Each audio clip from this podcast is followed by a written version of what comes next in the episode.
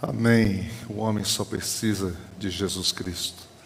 Nós só precisamos de Jesus Cristo, nós não precisamos de outras coisas. As propostas são encantadoras e elas são permanentes, elas não terminam nunca. Sempre vai haver uma proposta para você confiar em Cristo e mais alguma coisa, mas a, a direção que o Evangelho nos dá é apenas para a pessoa de Cristo. O ser humano só precisa de Jesus Cristo.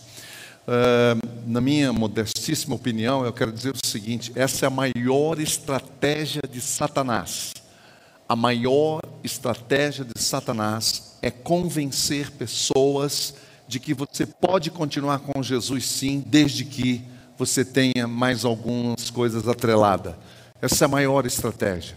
O problema de Satanás não é você ir numa igreja, se filiar a uma denominação, seja qual for, não é você estar em algum lugar com seu nome no hall de membros, ele não tem nenhum problema com essas coisas.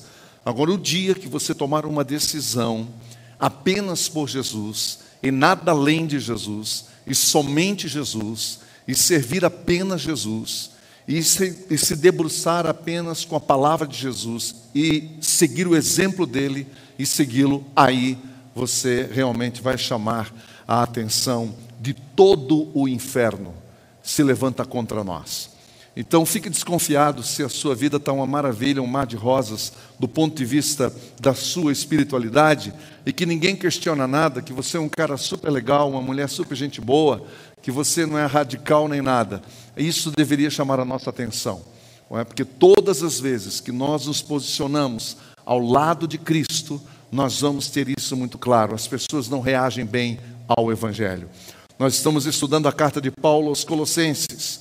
E essa carta, ela foi escrita por volta do ano 60 e cuja sua principal finalidade foi exatamente essa: trazer aquela comunidade de volta ao centro, com foco em Jesus, não um foco no que estava rolando por fora, uma série de heresias, misticismo, uma série de doutrinas místicas, religiões de mistério que estava começando a entrar e a penetrar na, naquela comunidade. Eram falsos mestres que estavam querendo introduzir a filosofia grega ao cristianismo, ao evangelho. E isso trouxe muita confusão para a cabeça das pessoas. E essa carta foi escrita exatamente para isso, para tratar dessa fé dúbia e volúvel dos colossenses.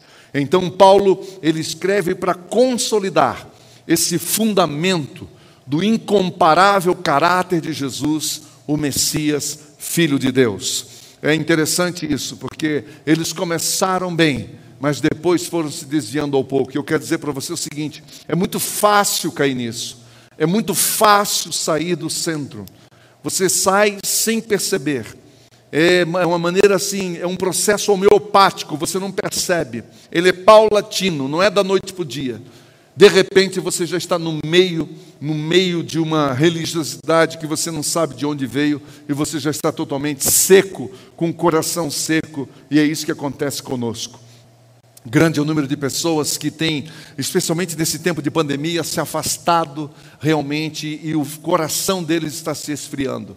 E sem medo nenhum de dizer, o que está faltando a essas pessoas é uma vida devocional pessoal, intransferível com o Senhor Jesus e com a palavra dele. É? E fora as outras que ficaram pelo caminho por causa de A, de B ou de C, por causa do testemunho de um ou de outro, são pessoas que em algum momento tiraram os olhos de Jesus e permitiram então que a, o que essas pessoas estão vivendo falasse mais forte ao coração delas do que o próprio amor de Cristo derramado na cruz do Calvário. Nada pode nos tirar do foco, nada pode. E é por isso que Paulo escreveu essa carta. Na semana passada nós lemos o capítulo 1, versículo 1 a 8, e agora nessa noite nós vamos do versículo 9 até o versículo 12, e eu quero convidar você a abrir a sua Bíblia comigo lá. Colossenses, capítulo 1, versículos 9 a 12. Veja comigo o que diz o texto. Por essa razão, por essa razão, desde o dia em que o ouvimos e ficamos sabendo de tudo isso que acontece no meio da comunidade de vocês, porque Epáfras relatou a Paulo o que, que estava acontecendo, e eu falei para vocês aqui em partes. É, nós não deixamos de orar por vocês. Foi a primeira reação de Paulo. Quando Paulo ouviu aquilo, o relato de Epáfras, ele falou: Jesus, tem misericórdia. Foi isso que Paulo, essa foi a reação de Paulo. É interessante né, e de pedir que sejam cheios do pleno conhecimento da vontade de Deus. Paulo está falando isso ao coração daquelas pessoas. O pleno conhecimento da vontade de Deus, com toda a sabedoria e entendimento espiritual. Paulo foi na veia, ele orou e fez uma oração específica do que seria vital para o restabelecimento da fé daquelas pessoas. E isso para que vocês vivam de maneira digna do Senhor e em tudo possam agradá-lo, frutificando em toda boa obra, crescendo no conhecimento de Deus e sendo fortalecidos com todo o poder, de acordo com a força da sua glória, para que tenham toda perseverança e paciência com alegria, dando graças ao Pai, que nos tornou dignos de participar da herança dos santos no reino da luz. Muito obrigado, Jesus, pela tua palavra. Muito obrigado, Senhor, porque ela chegou até nós. Muito obrigado porque ela é o nosso alimento. Ela é um farol. Ela é como um farol que nos ilumina para evitar que a gente se perca durante a noite. Muito obrigado. Nós estamos vivendo uma noite, uma longa noite e nós precisamos do farol, nós precisamos do sol da justiça iluminando a nossa vida, e nós precisamos da luz da palavra de Deus para iluminar o caminho onde nós colocamos a planta do nosso pé. Então, Senhor, vem falar com cada coração aqui nessa noite, fale ao espírito dessas pessoas, que o Espírito Santo de Deus torne a nossa mente e o nosso coração cativos a Ti. Ó oh, Pai, em nome de Jesus, e faça com que os meus irmãos e irmãs que estão aqui presentes e aqueles que estão em casa ouçam essa palavra no Espírito, não ouçam emocionalmente, não ouçam intelectualmente, mas muito mais do que isso, possam estar abertos ao toque do Espírito Santo de Deus nesta noite, em nome de Jesus. Amém ao perceber claramente a necessidade espiritual daqueles irmãos da igreja de Colossos, é muito interessante que Paulo, ele não foca a sua oração em pedir bênçãos materiais, mas sim bênçãos espirituais. Ele percebeu e discerniu a necessidade daquele povo. Embora sendo uma comunidade pobre, não era uma comunidade rica, abastada, era uma comunidade pobre, que provavelmente se reunia na casa de Filemão, essa é uma, uma suposição muito forte. Portanto, era uma comunidade pequena, mas uma comunidade fiel a Jesus, que amava Jesus. E eles começaram a ser então atacados com essas doutrinas e filosofias helênicas, vindo de falsos mestres com gnosticismos e com, e com religiões de mistério e, e, e, trazendo tudo quanto é tipo de ensinamento ligado a astros, a criação, e a anjos, uma série de coisas, tudo do ponto de vista místico, e isso foi confundindo a cabeça das pessoas.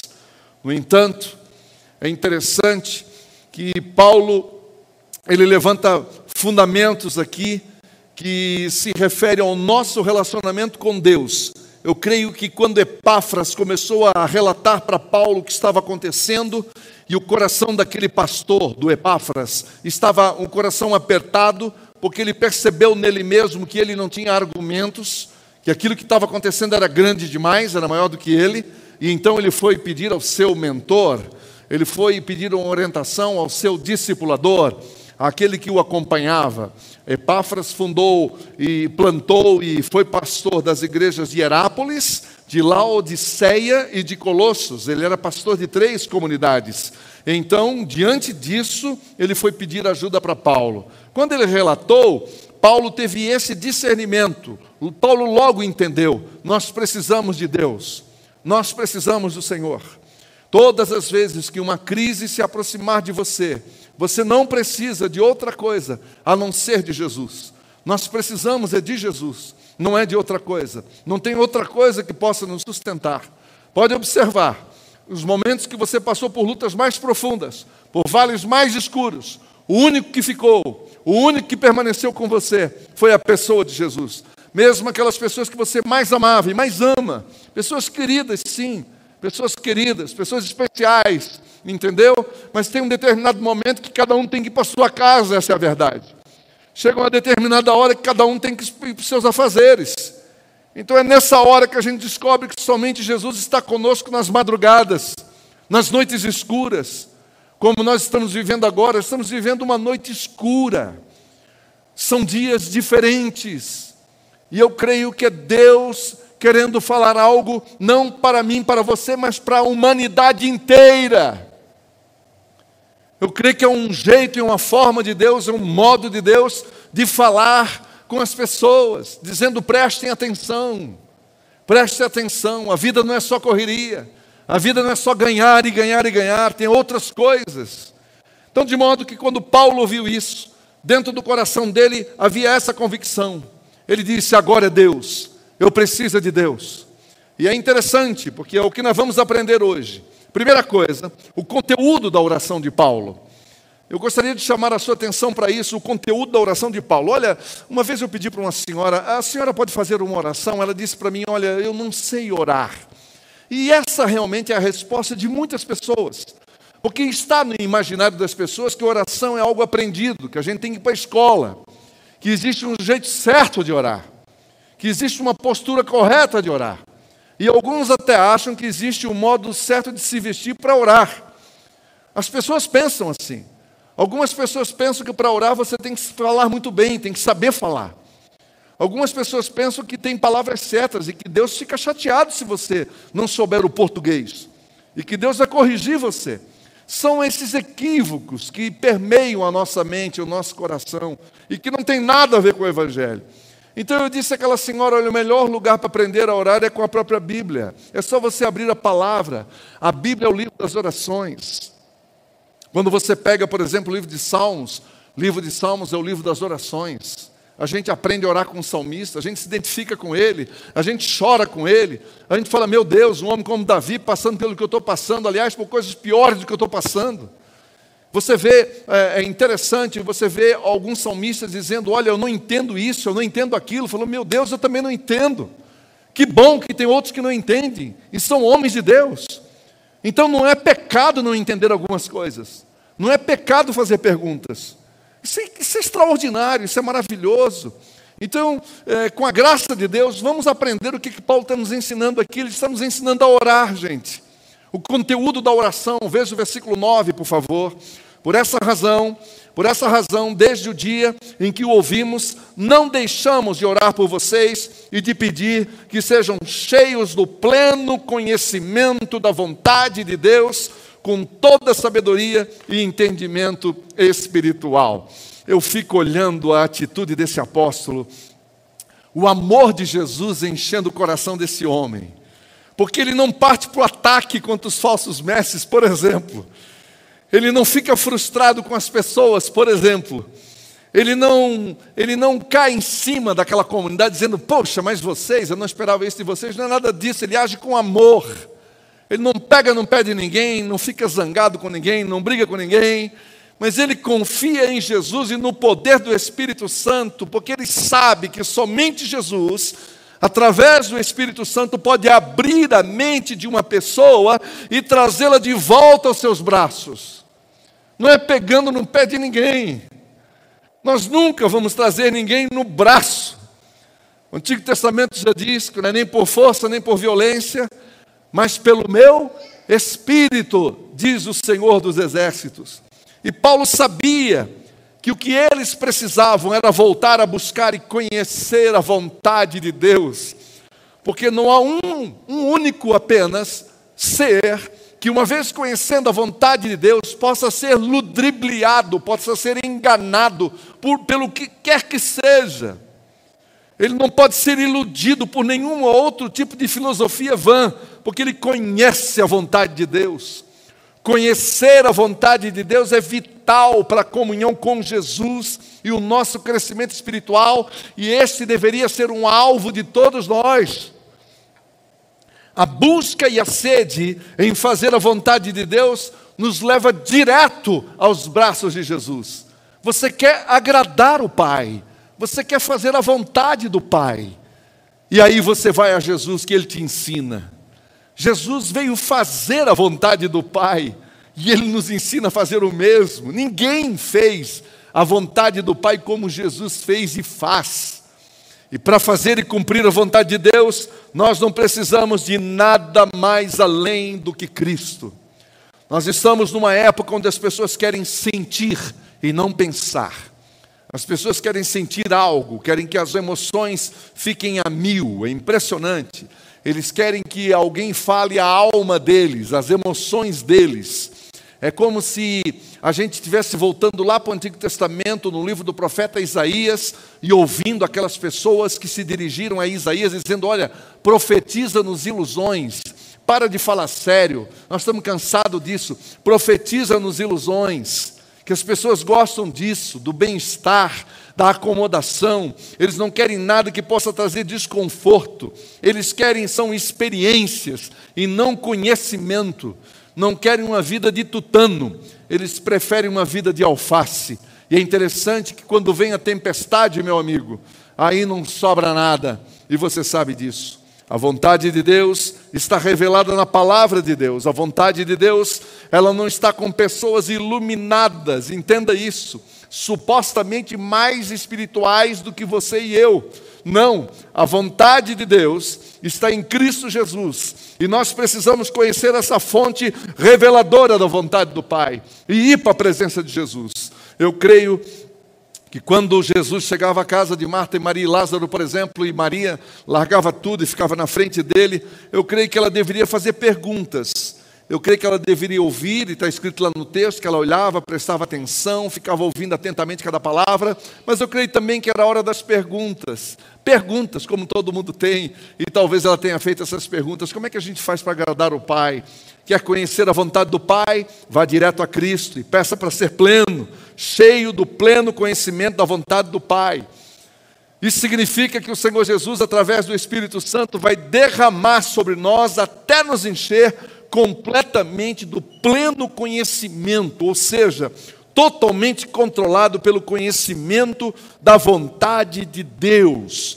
Isto é maravilhoso. Você ter convicção de que, de que a vontade de Deus está acontecendo na sua vida. Isso traz segurança interior, traz segurança para o coração. Ao passo que, ao contrário, você se torna uma pessoa insegura. Se acontece qualquer coisa, você fica pensando: ai meu Deus, será que Deus está magoado comigo, está chateado comigo, está triste comigo? Será que eu estou fora da vontade de Deus? É qualquer ventinho, já nos deixa inseguros. Agora, quando nós temos a convicção de que nós estamos no centro da vontade de Deus, num dito popular, pode chover canivete, que você fica firme, porque você sabe que você não está sozinho, você sabe que você está no centro da vontade do Senhor. Isto é maravilhoso.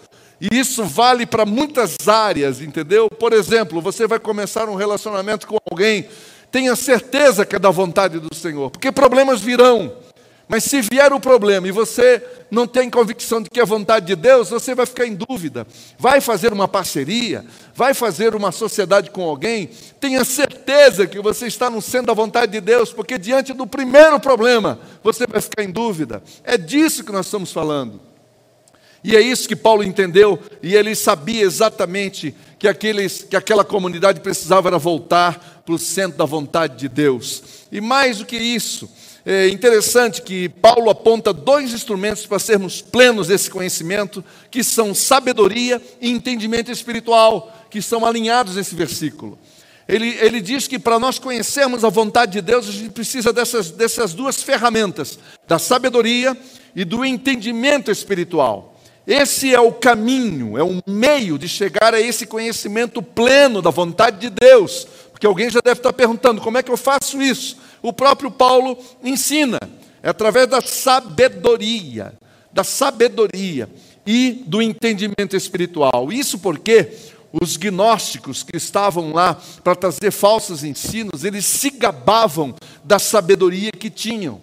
E é interessante porque essa, essa, essa, essa seita e esse tipo de ensino não foi apenas em Colossos que chegou, não, chegou em outras comunidades também. 1 Coríntios 8,1 diz que o conhecimento ensoberbece, mas o amor edifica. Paulo estava dando as suas, a sua, a, o seu ensino, dizendo: olha, toma cuidado, aqueles que se acham dono do conhecimento da informação, porque isso ensoberbece, não edifica. E aqui era o caso os gnósticos se achavam os donos da verdade, os donos da sabedoria, e eles diziam: não, para alcançar o nosso status tem que caminhar muito, tem que se purificar muito, tem que se preparar muito. Colocava em, em colocava em dimensões impossíveis para o mero mortal. E é isso que Paulo vai tratar, e dizendo: não é nada disso. Paulo refuta essa gente, mostrando que os discípulos de Jesus é que conhecem essa sabedoria e não os místicos daquela época. A sabedoria tão almejada e buscada nas religiões de mistério só pode ser encontrada em Jesus. Você pode ter uma pessoa cheia de informações, ele tem conhecimento, mas não tem nenhuma sabedoria. Sabedoria é diferente de conhecimento. Sabedoria é olhar para a vida com os olhos de Deus. Sabedoria é ver e viver a vida como Deus vê. Sabedoria é ter as propriedades que Jesus tem, é dizer sim para o que Jesus diz sim. Isso é ser sábio. Ser sábio é conhecer a vontade de Deus para cada ponto da vida e aplicá-la à vida. O sábio não vive no mundo teórico, mas ele aplica a verdade à sua vida. Como nós precisamos disso, você concorda? Como nós precisamos de sabedoria.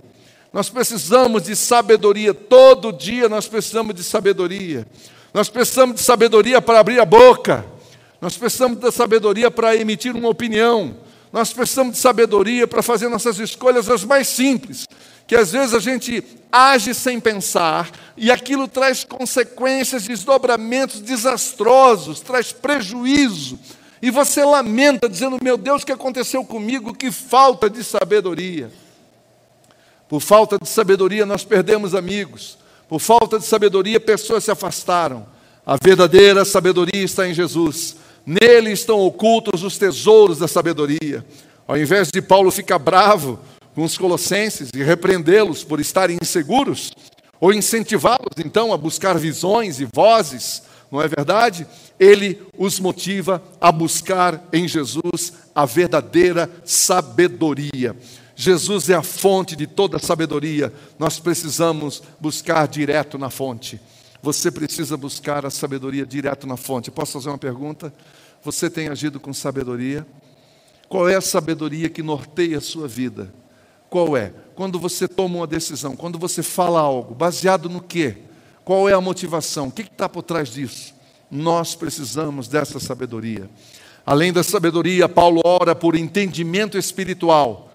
Se a sabedoria fala da revelação de Deus, do propósito de Deus, do olhar de Deus, do querer de Deus, do seu propósito para as nossas vidas, o entendimento espiritual fala da aplicação pormenorizada dessa revelação.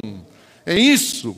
Enquanto a sabedoria nos leva a discernir a verdade de Jesus para a nossa vida, o entendimento espiritual trata da aplicação dessa verdade na nossa vida. Nós precisamos das duas coisas. Precisamos da informação, mas também precisamos da sabedoria que vem do alto, que vem de Deus, e depois nós precisamos do entendimento espiritual para poder aplicar a sabedoria recebida de Deus. Nós precisamos de entendimento espiritual para aplicarmos os princípios de Deus a cada situação da vida. É a habilidade de distinguir, de avaliar e de formar juízos. Esse é o entendimento espiritual nos capacita a ver a índole das coisas, ele revela a natureza das coisas. E talvez você e eu já tenhamos feito algumas escolhas na nossa vida que, por falta de entendimento espiritual, nós tomamos prejuízo e nós levamos pessoas a ter prejuízo. Preste atenção, faça uma análise para você ver. Eu mesmo já tive isso na minha vida, como foi difícil isso. Isso é algo que eu preciso. Eu tenho pedido, Senhor, tenha misericórdia de mim e dá-me entendimento espiritual.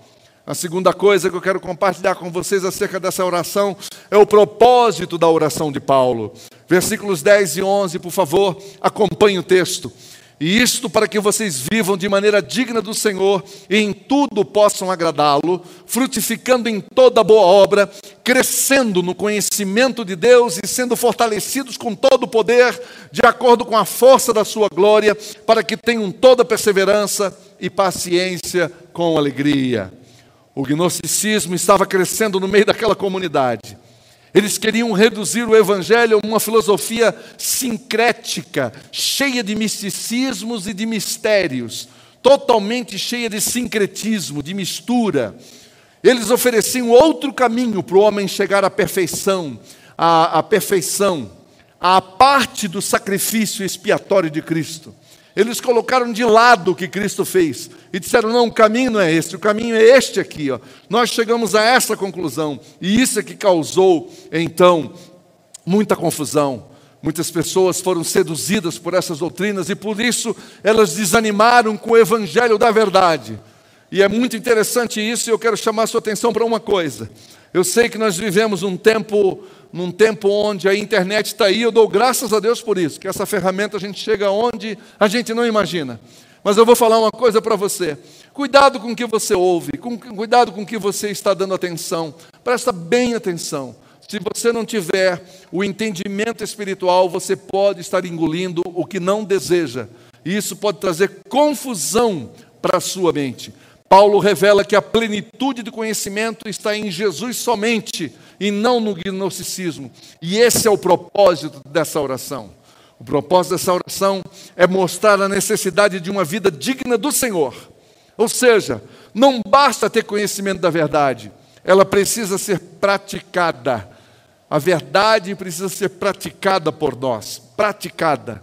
Qual é a maior cobrança que você ouve dos seus amigos hoje em dia? Se não a incoerência entre o discurso e a prática. Qual a maior cobrança que você ouve? Qual a maior crítica feita à igreja evangélica brasileira?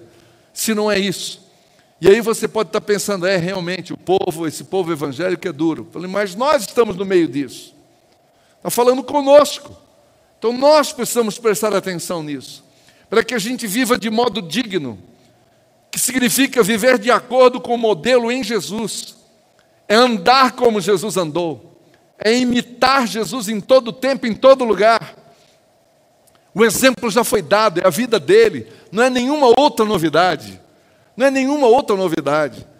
Houve épocas em que eu ficava impressionado com a quantidade de novos cursos, novos seminários, novos congressos, novas conferências, sempre falando de algo que foi descoberto, de uma nova teologia, de um novo ensinamento. E aí as as pessoas precisavam se inscrever, tinha que fazer aquele curso, tinha que se aprofundar, tinha que se aprofundar, uma coisa sem fim.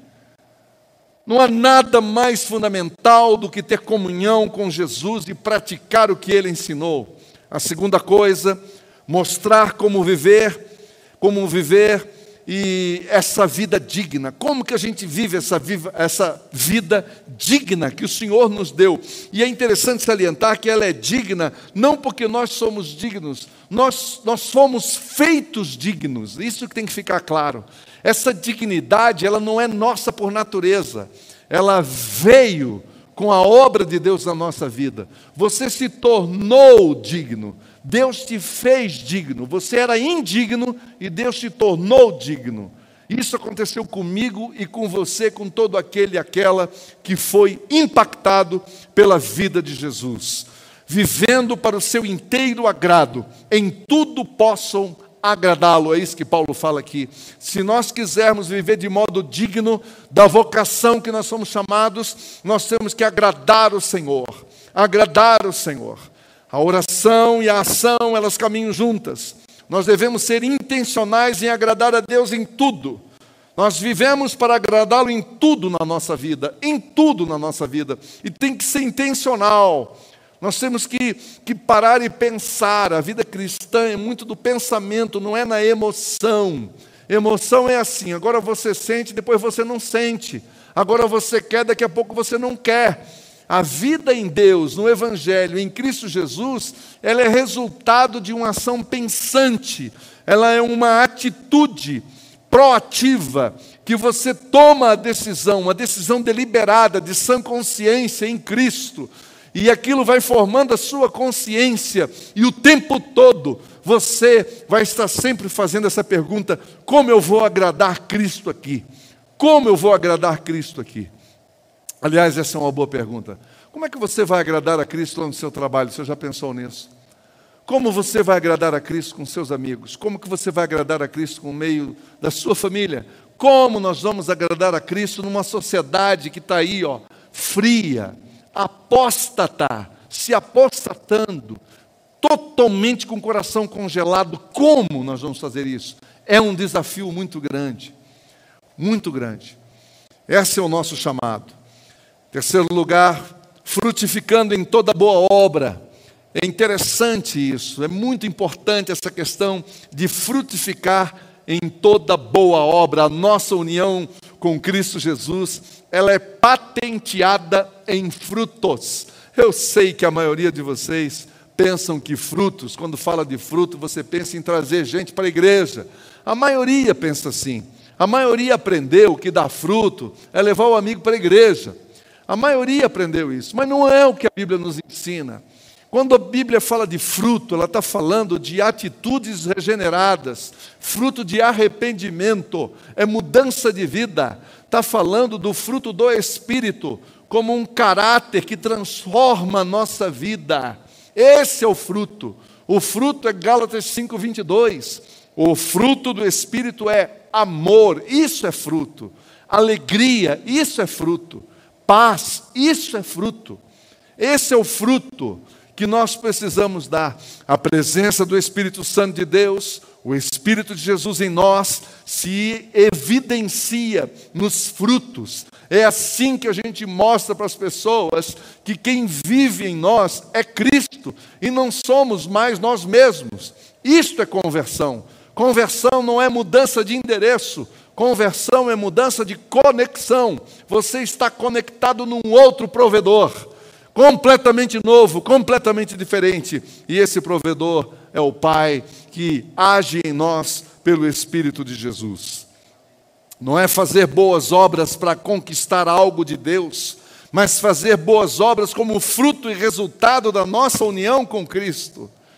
E quando fala de boas obras, está falando de atitudes, de modo, modo de viver, modos vivendes. É o jeito de tratar as pessoas, é o jeito, a maneira de conversar com as pessoas. É aqui que a gente revela as boas obras, é na hora de negociar, é na hora de ser o profissional, tem que ser o profissional diferenciado, você tem que ser, você tem que brilhar diferente. Você tem que agir diferente, porque em você habita um ser diferente. E esse ser é Cristo Jesus. Como que as pessoas vão descobrir, ou vão saber, ou vão conhecer acerca de um Jesus que você diz que vive em você, se eles não perceberem a luz pelo lado de fora? É essa luz que tem que ser apenas manifestada, não é produzida por você, é apenas manifestada. E crescer no conhecimento de Deus, é isso que nos diz, é levar Deus a sério. Você sabe o que é crescer no conhecimento de Deus? É não brincar com Deus, é ter um relacionamento íntimo com Deus, íntimo com o Senhor, íntimo com Jesus. É andar diariamente com o Senhor por amor, por prazer, por alegria. É estar com Ele por alegria, nada por obrigação. É fazer por prazer é um conhecimento dinâmico, progressivo e íntimo. Ele é dinâmico, ele é progressivo, ele é íntimo. É algo que cresce dentro de nós a cada dia. E demais, Paulo ainda fala que nós somos fortalecidos com todo o poder, segundo a força da sua glória. Veja comigo o versículo 11, por favor, do nosso texto.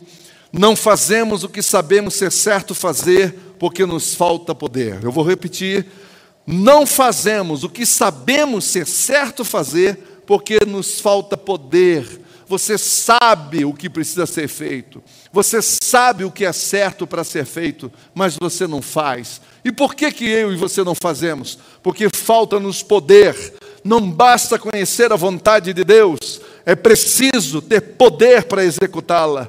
O próprio apóstolo Paulo deixou isso tão claro em Romanos, dizendo: há uma força dentro de mim, há uma força dentro de mim que, que me leva a fazer o que eu não quero. O que eu não quero fazer, isso eu faço. O que eu quero fazer, isso eu não consigo fazer. E essa força está dentro de cada um de nós aqui, todos já sentiram isso, todos já perceberam isso. E muitas vezes nós somos derrotados, e alguns ainda continuam sendo derrotados, e a pergunta é como vencer isso? Então, Paulo não apenas nos revela a sua vontade, como também nos capacita a cumpri-la. Paulo diz que Deus quer revelar a sua vontade, e uma vez que nós conhecemos a vontade de Deus, aí Deus vai nos capacitar para cumprir essa vontade que vem de Deus e não de nós. Por isso que nós não conseguimos cumprir, porque não vem de nós, vem de Deus. Por meio da oração, nós alcançamos não apenas conhecimento da vontade de Deus, mas também poder para realizá-la. Só esse poder pode nos dar forças para atravessar essa hora que nós estamos vivendo. Ouça isso, sem desanimar, sem esmorecer. Somente o poder de Jesus operando em nós pode nos capacitar. Em sexto lugar, nós somos desafiados a orar por perseverança e paciência. Veja o versículo 11 e 12. Para que tenham toda perseverança e paciência com alegria, dando graças ao Pai que nos tornou dignos de participação da herança dos santos no reino da luz.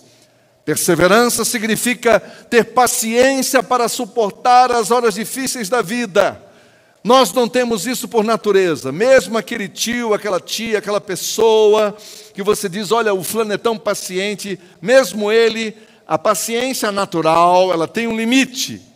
Somente a paciência que vem do Espírito é que é ilimitada. Essa sim vai além, passa por horas difíceis, passa pelos desertos e ela permanece.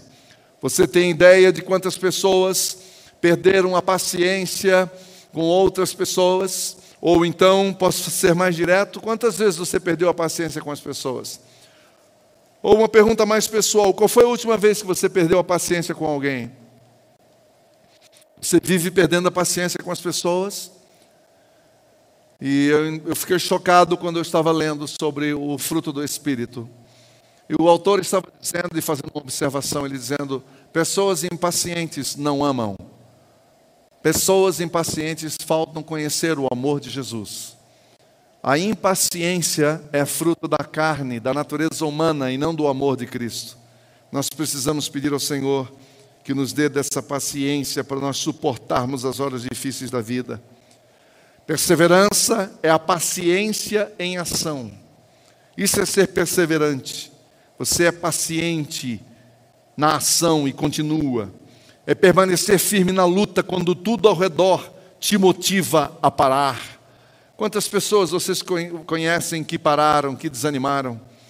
Eu me lembro uma vez que eu já contei isso para vocês, um momento difícil na minha vida, com depressão, desanimado, completamente desanimado.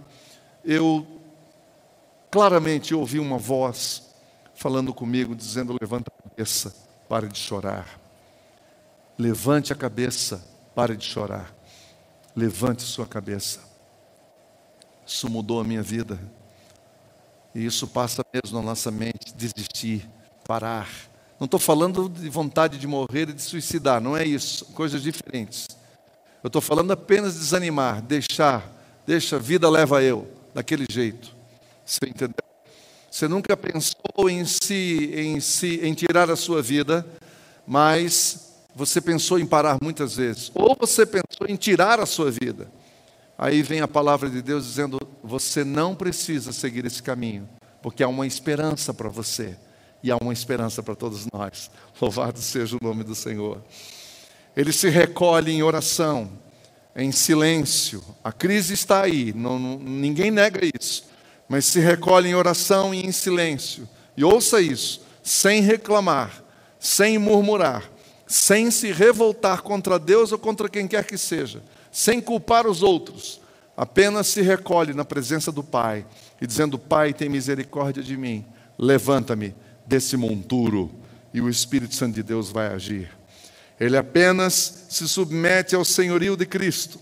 E Paulo fala de paciência com alegria, ou seja, ser longânimo sem perder a alegria, a alegria da vida. Precisamos aprender a sermos pacientes com as pessoas, nas circunstâncias e sem perder a alegria. Ser paciente com alegria é não se deixar vencer por ninguém e nem por quem quer que seja.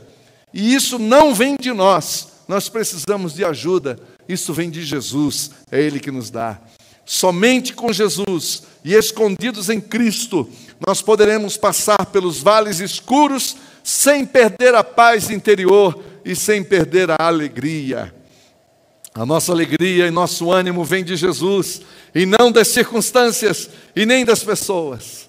Faça-me, Senhor, paciente com cada pessoa em cada circunstância da minha vida. E finalmente, o versículo 12, meus irmãos, dando graças ao Pai por, por nos tornar dignos de participar da herança dos santos no reino da luz.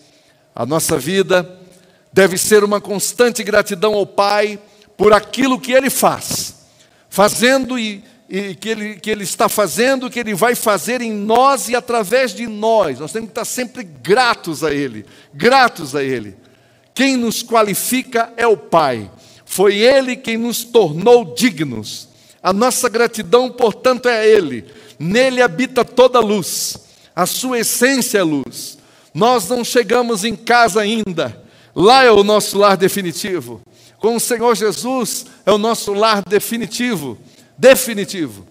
Ao longo de, desses anos, poucos anos que o Senhor tem me dado, obviamente que esse é o ano diferente de todos os outros. Eu nunca vi tanta gente partir num, num, num espaço tão curto de tempo. Tão curto de tempo. E eu, como um, um missionário, eu vejo as mais diferentes reações. As mais diferentes reações. Eu vejo aquela família desesperada, com medo, porque não sabe para onde o querido deles partiu. E eu vejo aquela outra família que está com o coração apertado, chorando a dor e a saudade, mas no coração há uma convicção e uma certeza de que nós também vamos para onde aquele querido partiu e, portanto, é um até logo, não é um adeus. E essa é a nossa esperança. Essa esperança começa aqui, ó. Começa aqui. É aqui que você decide onde você vai passar a eternidade.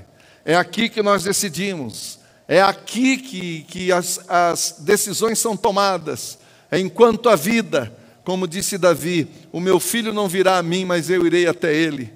Como diz Hebreus capítulo 9, versículo 27, ao homem está ordenado a morrer uma só vez, depois disso vem o juízo.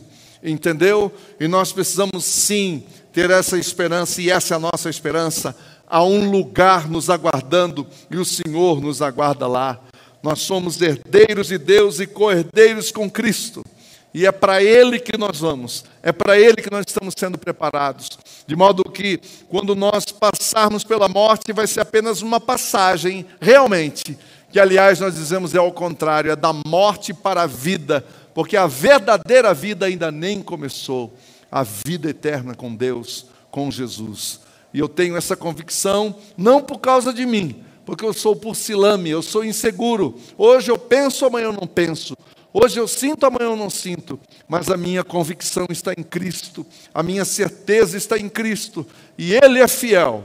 Ele fez a promessa, Ele é fiel, Ele nunca vai nos deixar, nunca vai nos abandonar. Ele permanece fiel ao lado daquele e daquela que entregou definitivamente a sua vida a Ele e que quis fazer desde já a sua vontade, Ele está esperando e aguardando para que a vontade dele continue sendo feita na nossa vida em toda a eternidade. Que o Senhor nos abençoe, que o Senhor nos, nos guarde, que o Senhor nos proteja, que o Senhor nos ajude, que o Senhor abra os nossos olhos, para que a gente possa de fato focar somente nele e não em outra coisa qualquer, somente em Cristo Jesus. Eu queria orar com você, e eu queria fazer essa pergunta para você. Eu queria fazer essa pergunta para vocês que estão aqui nessa noite. Como está a sua vida com Deus nesse sentido? Você tem seguido Cristo em mais alguma coisa? Você ainda é muito apegado a tradições, muito apegado a superstições? Você é apegado ainda a muitas leis, a muitas coisas? Eu não sei, pode ser. E eu quero dizer para você que você está, é, é, é, você está precisando colocar uma grande energia para manter isso. E tem que manter a aparência aqui, manter a aparência lá. É muito complicado isso. Agradar pessoas aqui, agradar pessoas lá. Faça uma decisão. Agrade somente a Cristo. Agrade somente a Cristo, somente ao Pai, e a sua vida ficará leve. E você vai deixar uma tonelada para trás, porque a sua consciência vai estar diante de Cristo e não diante das pessoas. Você vai ser julgado é no tribunal de Cristo, é o, diante do próprio Pai que é o juiz dos juízes. Então é a Ele que nós prestamos conta e a mais ninguém. Que o Senhor nos abençoe. Senhor Jesus, muito obrigado pelo privilégio de estar aqui compartilhando a tua palavra. Derrama a tua graça e a tua bênção sobre nós. Abre os nossos olhos para que nós deixemos de seguir os homens, o ensinamento dos homens, a doutrina dos homens. Leva-nos para os braços do Evangelho, o Evangelho de Jesus, os braços de Jesus, a presença de Jesus. Jesus, somente Jesus. É dele que nós precisamos e nada mais. Que foi ele que deu a vida dele na cruz por nós. Foi ele que pagou com a própria vida. Foi ele que pagou os nossos pecados. Foi ele que nos libertou. Foi ele que nos adotou. Foi ele. Foi ele que nos santificou. Louvado seja o nome de Jesus. Então, papai, dá-nos uma consciência diante dele, diante de ti e não dos homens. Nós queremos depender do Senhor e não dos homens. Fala conosco, papai. Liberta-nos da religião. Liberta-nos da religiosidade. Liberta-nos do misticismo. Liberta-nos, ó Pai, de tudo aquilo que não vem de ti. É o que nós te pedimos e te agradecemos em nome de Jesus. Amém.